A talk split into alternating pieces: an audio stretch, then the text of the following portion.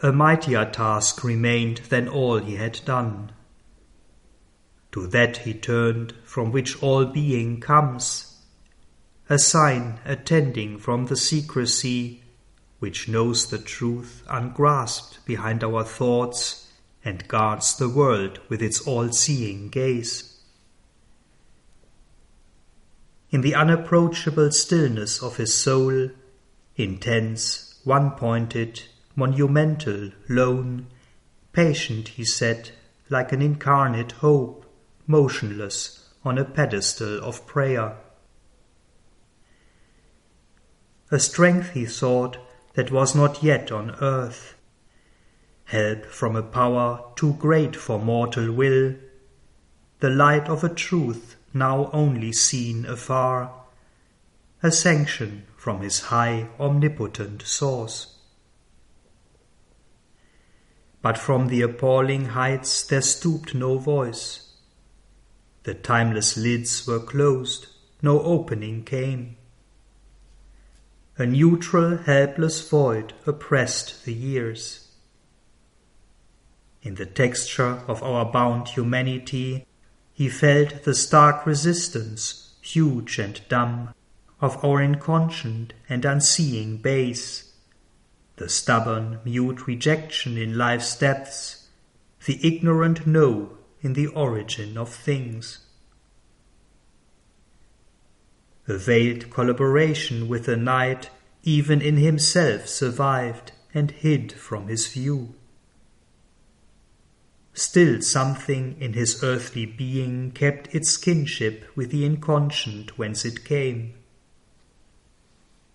A shadowy unity with a vanished past, treasured in an old world frame, was lurking there, secret, unnoted by the illumined mind, and in subconscious whispers and in dream still murmured at the mind's and spirit's choice. Its treacherous elements spread like slippery grains, hoping the incoming truth might stumble and fall. And old ideal voices wandering moaned and pleaded for a heavenly leniency to the gracious imperfections of our earth and the sweet weaknesses of our mortal state. This now he willed to discover and exile the element in him betraying God. All nature's recondite spaces were stripped bare, all her dim crypts and corners searched with fire, where refugee instincts and unshaped revolts could shelter find in darkness sanctuary against the white purity of heaven's cleansing flame all seemed to have perished that was undivine. Yet some minutest dissident might escape, and still a centre lurk of the blind force. For the inconscient too is infinite. The more its abysses we insist to sound, the more it stretches, stretches endlessly then, lest a human cry should spoil the truth, he tore desire up from its bleeding roots and offered to the gods the vacant place. Thus could he bear the touch immaculate. A last and mightiest transformation came.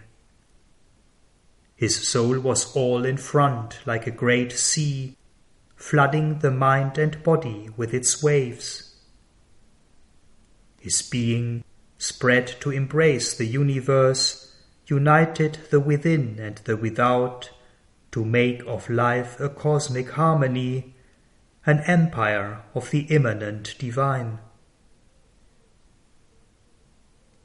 In this tremendous universality, not only his soul nature and mind sense included every soul and mind in his, but even the life of flesh and nerve was changed, and grew one flesh and nerve with all that lives.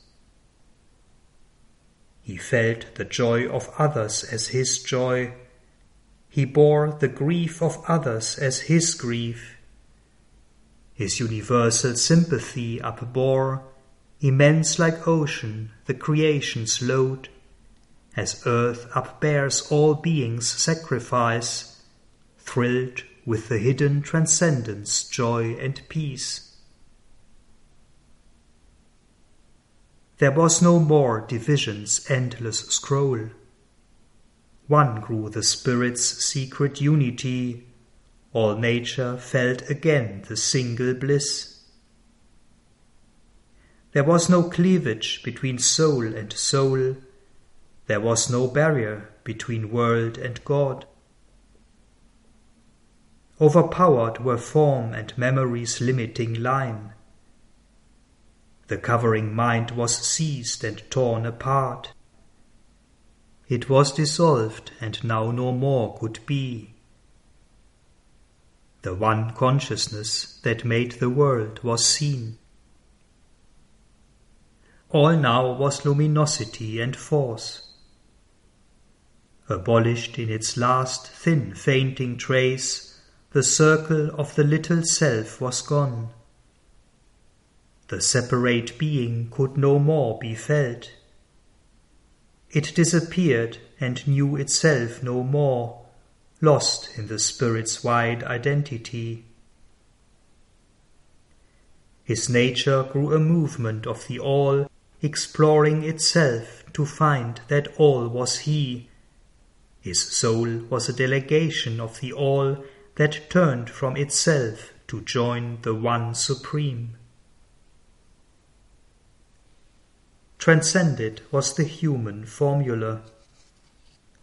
Man's heart, that had obscured the inviolable, assumed the mighty beating of a god's. His seeking mind ceased in the truth that knows. His life was a flow of the universal life. He stood fulfilled on the world's highest line awaiting the ascent beyond the world, awaiting the descent the world to save. A splendor and a symbol wrapped the earth, serene epiphanies looked, and hallowed vasts surrounded, wise infinitudes were close, and bright remotenesses leaned near and kin. Sense failed in that tremendous lucency. Ephemeral voices from his hearing fell, and thought, potent no more, sank large and pale like a tired god into mysterious seas. The ropes of mortal thinking were cast down, leaving his knowledge bare to absolute sight. Fate's driving ceased, and nature's sleepless spur. The athlete heavings of the will were stilled in the omnipotence unmoving peace. Life in his members lay down vast and mute. Naked, unwalled, unterrified, it bore the immense regard of immortality. The last movement died, and all at once grew still.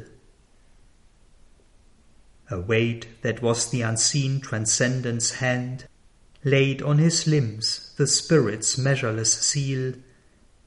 Infinity swallowed him into shoreless trance.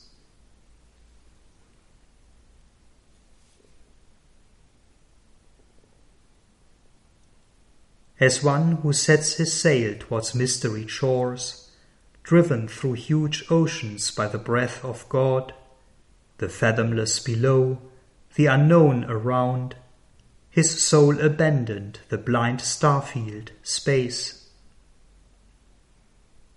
Afar from all that makes the measured world, plunging to hidden eternities it withdrew back from mind's foaming surface to the vasts, voiceless within us in omniscient sleep. Above the imperfect reach of word and thought, beyond the sight that seeks support of form, lost in deep tracts of superconscient light, or voyaging in blank featureless nothingness, soul in the trackless incommensurable, or past not self and self and selflessness, transgressing the dream shores of conscious mind, he reached at last his sempiternal base. On sorrowless heights no winging cry disturbs, pure and untouched above this mortal play is spread the spirit's hushed, immobile air. There no beginning is, and there no end. There is the stable force of all that moves. There the Aeonic labourer is at rest. There turns no keyed creation in the void, no giant mechanism watched by a soul. There creaks no fate turned huge machinery.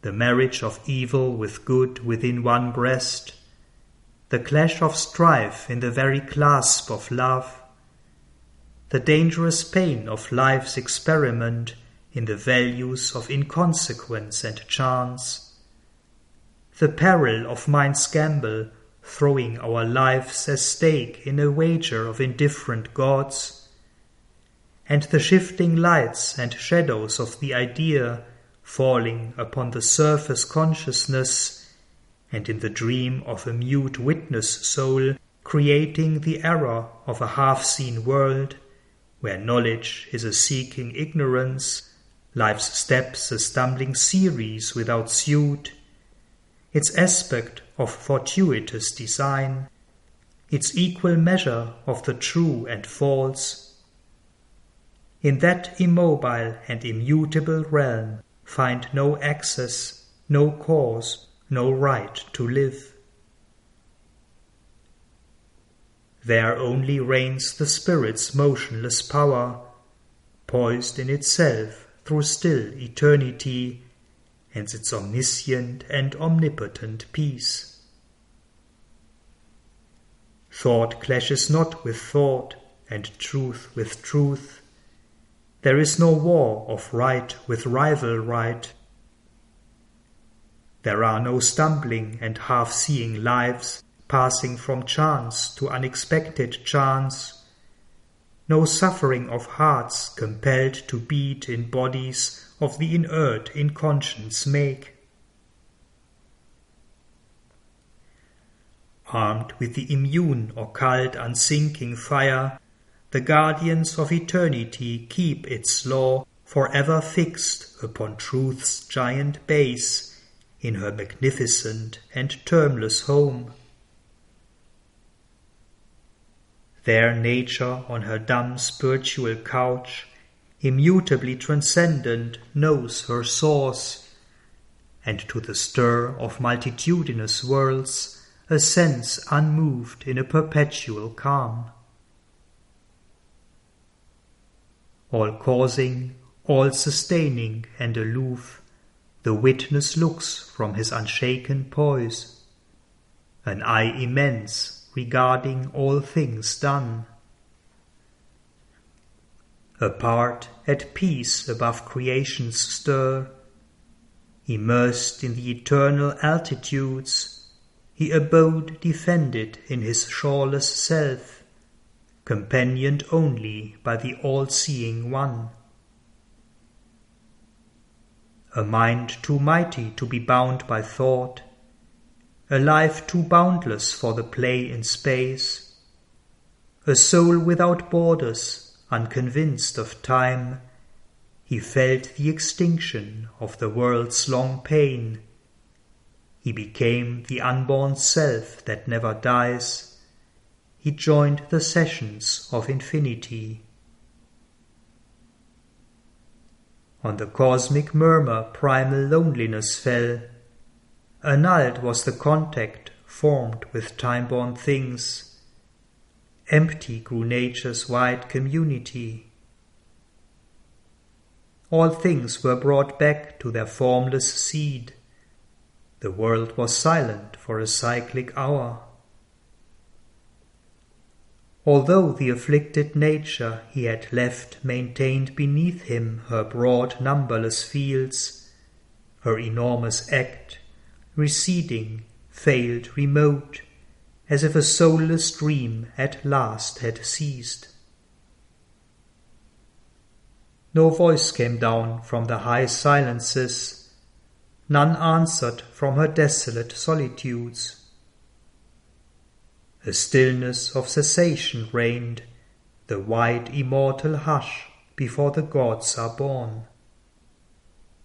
A universal force awaited, mute, the veiled transcendence ultimate decree.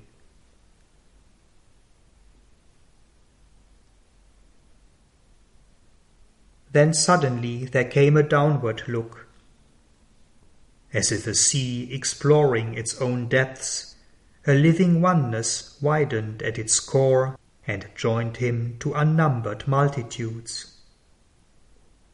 A bliss, a light, a power, a flame white love caught all into a soul immense embrace. Existence found its truth on oneness breast and each became the self and space of all. The great world rhythms were heartbeats of one soul.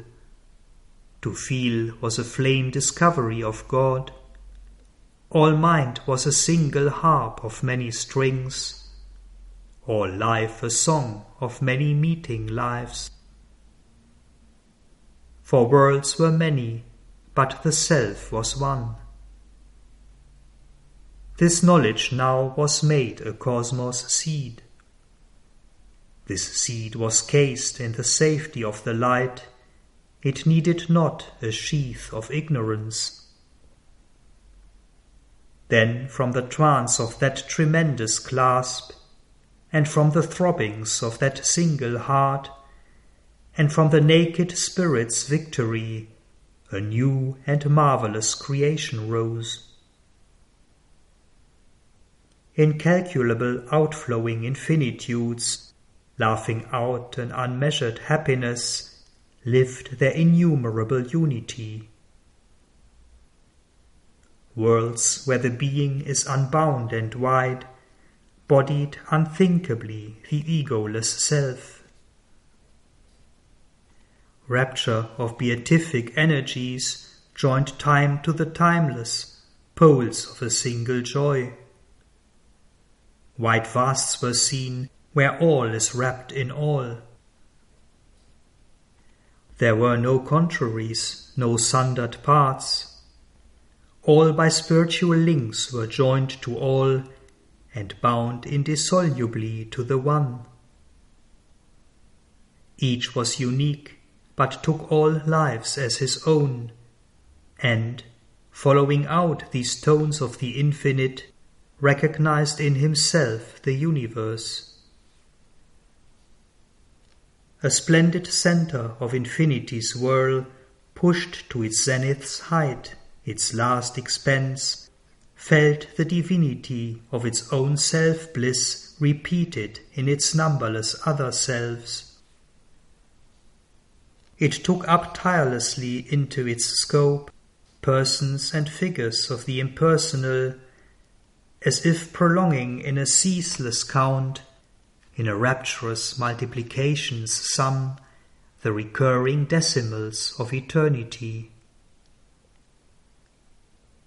None was apart, none lived for himself alone. Each lived for God in him and God in all. Each soulness inexpressibly held the whole.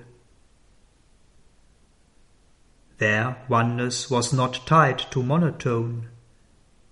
It showed a thousand aspects of itself. Its calm, immutable stability upbore on a changeless ground for ever safe, compelled to a spontaneous servitude, the ever changing, incalculable steps, the seeming reckless dance's subtle plan of immense world forces in their perfect play. Appearance looked back to its hidden truth and made of difference oneness smiling play. It made all persons fractions of the unique, yet all were beings' secret integers. All struggle was turned to a sweet strife of love in the harmonized circle of a sure embrace.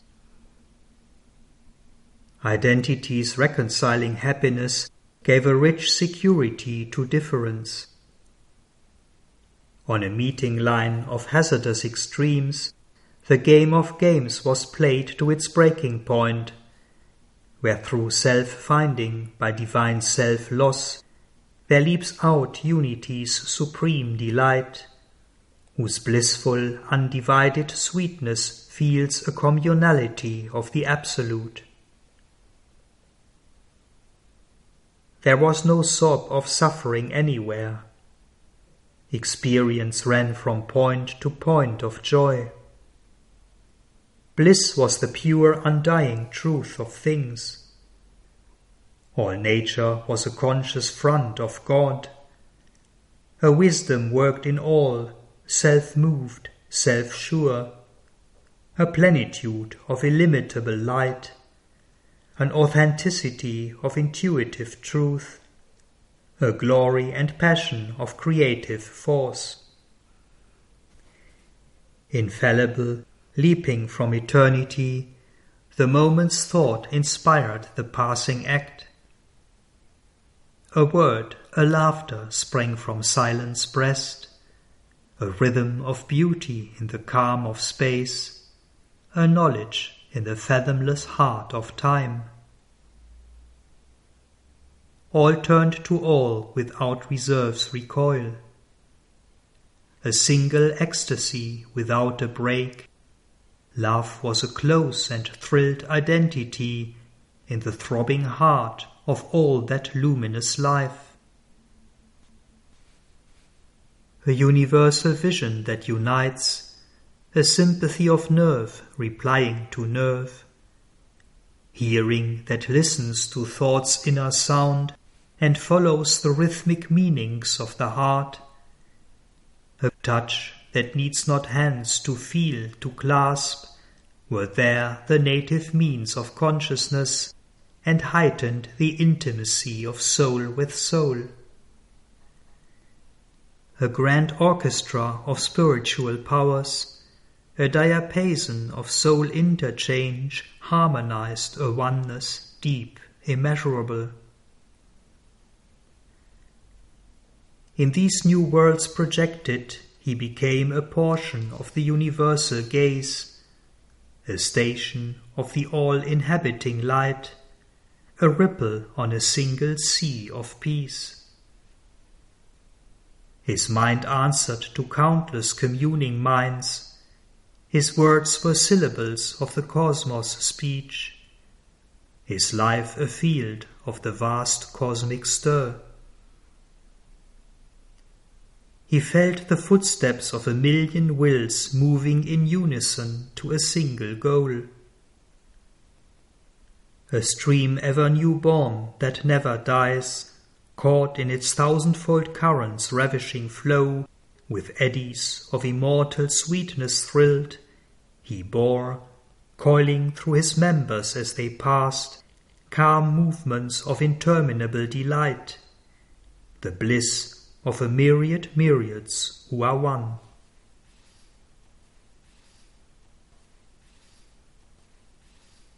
In this vast outbreak of perfection's law, imposing its fixity on the flux of things, he saw a hierarchy of lucent planes, infused to this highest kingdom of God's state.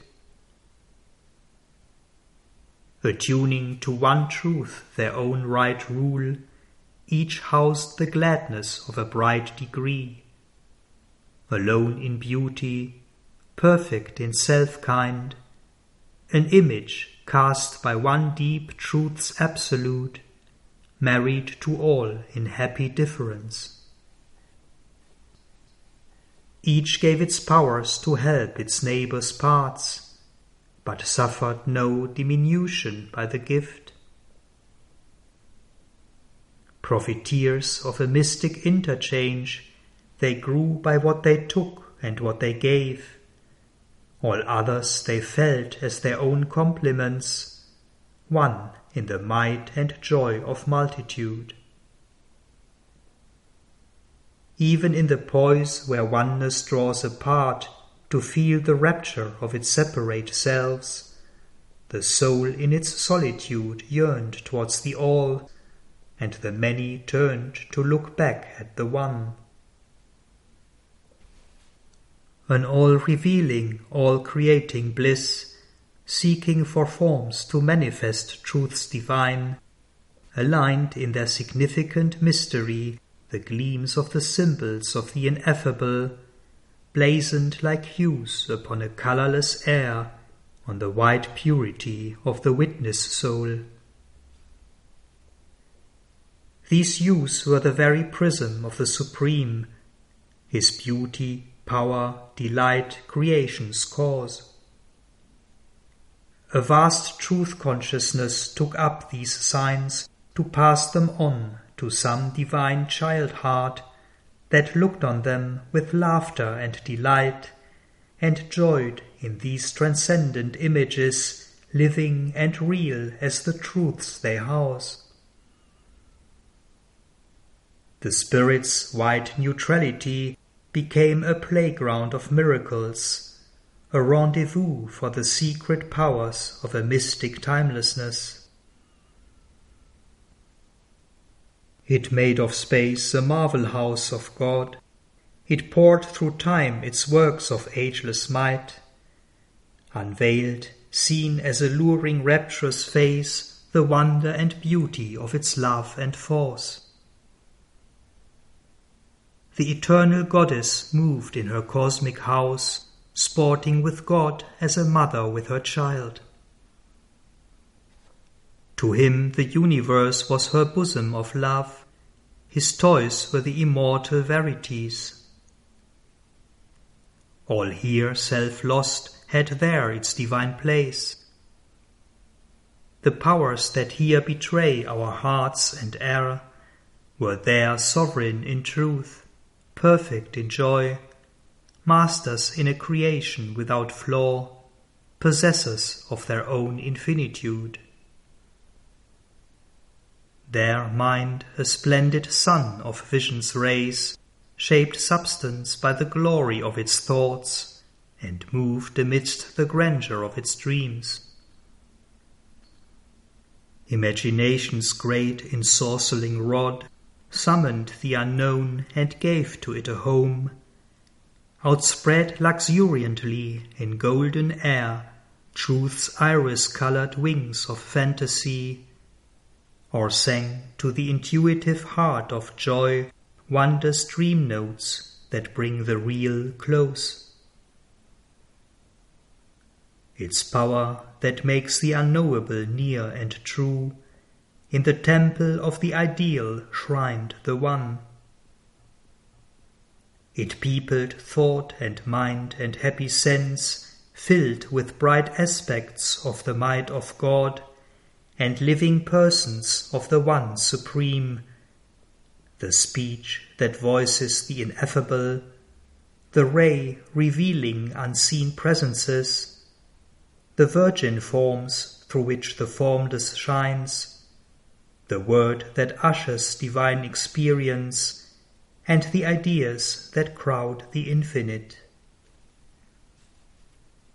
There was no gulf between the thought and fact, Ever they replied like bird to calling bird. The will obeyed the thought, the act the will. There was a harmony woven twixt soul and soul. A marriage with eternity divinized time. Their life pursued, unwearied of her sport, joy in her heart and laughter on her lips the bright adventure of God's game of chance. in her ingenious ardour of caprice, in her transfiguring mirth she mapped on time a fascinating puzzle of events, lured at each turn by new vicissitudes to self-discovery that could never cease.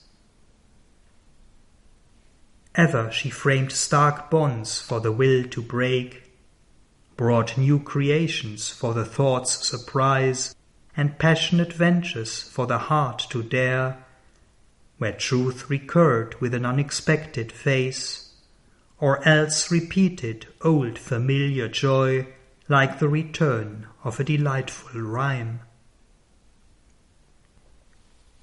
At hide and seek on a mother wisdom's breast, an artist teeming with her world idea, she never could exhaust its numberless thoughts and vast adventure into thinking shapes and trial and lure of a new living streams.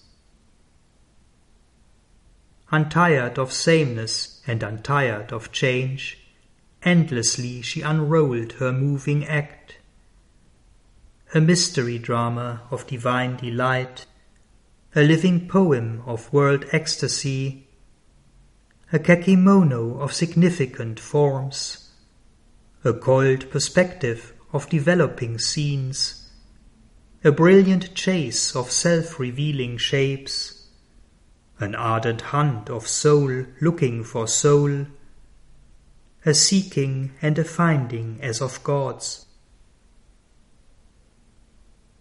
There matter is the spirit's firm density, an artistry of glad outwardness of self, a treasure house of lasting images, where sense can build a world of pure delight.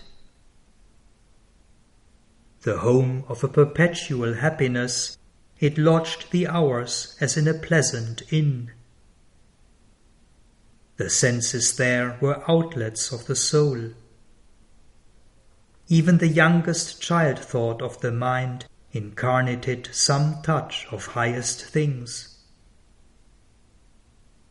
Their substance was a resonant harp of self, a net for the constant lightnings of the spirit, a magnet power of love's intensity, whose yearning throb and adoration's cry drew God's approaches close, sweet, wonderful. Its solidity was a mass of heavenly make. Its fixity and sweet permanence of charm made a bright pedestal for felicity. Its bodies, woven by a divine sense, prolonged the nearness of soul's clasp with soul. Its warm play of external sight and touch reflected the glow and thrill of the heart's joy mind's climbing brilliant thoughts, the spirit's bliss. Life's rapture kept forever its flame and cry. All that now passes lived immortal there in the proud beauty and fine harmony of matter plastic to spiritual light. Its ordered hours proclaimed the eternal law. Vision reposed on a safety of deathless forms. Time was eternity's transparent robe. An architect hewing out self's living rock, phenomenon built reality's summer house on the beaches of the sea of infinity.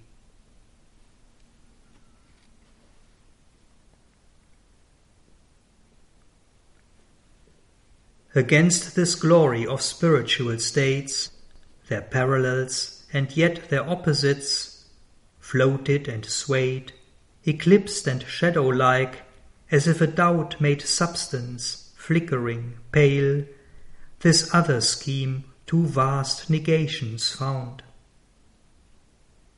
A world that knows not its inhabiting self labors to find its cause and need to be a spirit ignorant of the world it made, obscured by matter, travestied by life, struggles to emerge, to be free, to know and reign. These were close tied in one disharmony, yet the divergent lines met not at all. Three powers governed its irrational course. In the beginning, an unknowing force, in the middle, an embodied striving soul, in its end, a silent spirit denying life. A dull and infelicitous interlude unrolls its dubious truth to a questioning mind, compelled by the ignorant power to play its part and to record her inconclusive tale, the mystery of her inconscient plan and the riddle of a being born from night by a marriage of necessity with chance. This darkness hides our nobler destiny. A chrysalis of a great and glorious truth, it stifles the winged marvel in its sheath, lest from the prison of matter it escape, and, wasting its beauty on the formless vast, merged into the unknowable's mystery, leave unfulfilled the world's miraculous fate. As yet thought only some high spirit's dream, or a vexed illusion in man's toiling mind, a new creation from the old shall rise, a knowledge inarticulate find speech, beauty suppressed burst into paradise bloom, pleasure and pain dive into absolute bliss. A tongueless oracle shall speak at last. The superconscient conscious grow on earth. The eternal wonders join the dance of time. But now all seemed a vainly teeming vast, upheld by a deluded energy, to a spectator self absorbed and mute, careless of the unmeaning show he watched regarding the bizarre procession pass like one who waits for an expected end. He saw a world that is from a world to be. There he divined rather than saw or felt, far off upon the rim of consciousness, transient and frail this little whirling globe, and on it left like a lost dream's vain mould, a fragile copy of the spirit's shell, his body gathered into mystic sleep. A foreign shape it seemed, a mythic shade.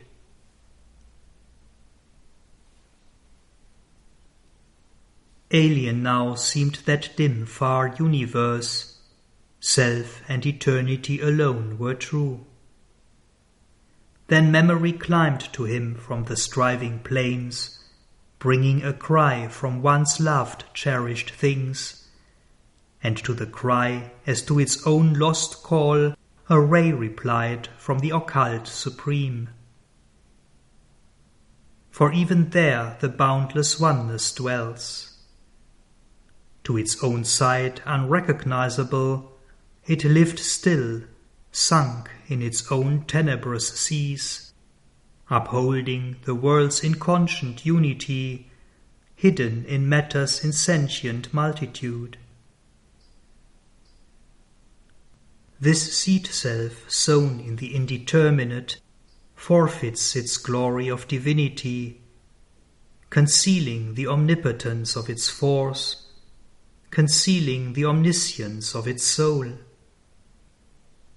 an agent of its own transcendent will, it merges knowledge in the inconscient deep. Accepting error, sorrow, death, and pain, it pays the ransom of the ignorant night, redeeming by its substance nature's fall. Himself he knew, and why his soul had gone into earth's passionate obscurity, to share the labour of an errant power, which by division hopes to find the one. Two beings he was, one wide and free above, one struggling, bound, intense, its portion here. A tie between them still could bridge two worlds. There was a dim response, a distant breath.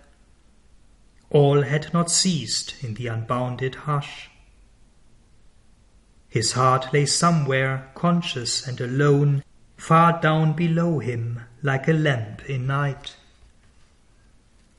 Abandoned it lay, alone, imperishable, immobile with excess of passionate will, his living sacrificed and offered heart, absorbed in adoration mystical, turned to its far off fount of light and love. In the luminous stillness of its mute appeal, it looked up to the heights it could not see. It yearned from the longing depths it could not leave.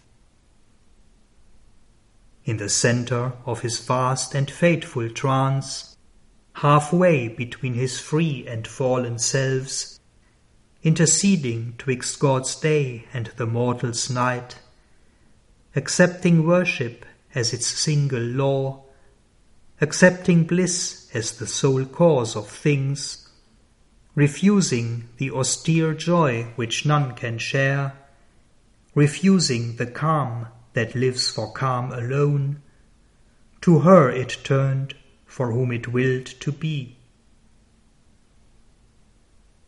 In the passion of its solitary dream, it lay like a closed soundless oratory where sleeps a consecrated argent floor lit by a single and untrembling ray, and an invisible presence kneels in prayer. On some deep breast of liberating peace, all else was satisfied with quietude. This only knew there was a truth beyond. All other parts were dumb in centered sleep, consenting to the slow deliberate power which tolerates the world's error and its grief, consenting to the cosmic long delay, timelessly waiting through the patient years her coming they had asked for earth and men. This was the fiery point that called her now. Extinction could not quench that lonely fire. Its seeing filled the blank of mind and will. Thought dead, its changeless force abode and grew. Armed with the intuition of a bliss to which some moved tranquillity was the key, it persevered through life's huge emptiness amid the blank denials of the world. It sent its voiceless prayer to the unknown. It listened for the footsteps of its hopes returning through the void immensities. It waited for the fiat of the word that comes through the still self from the Supreme.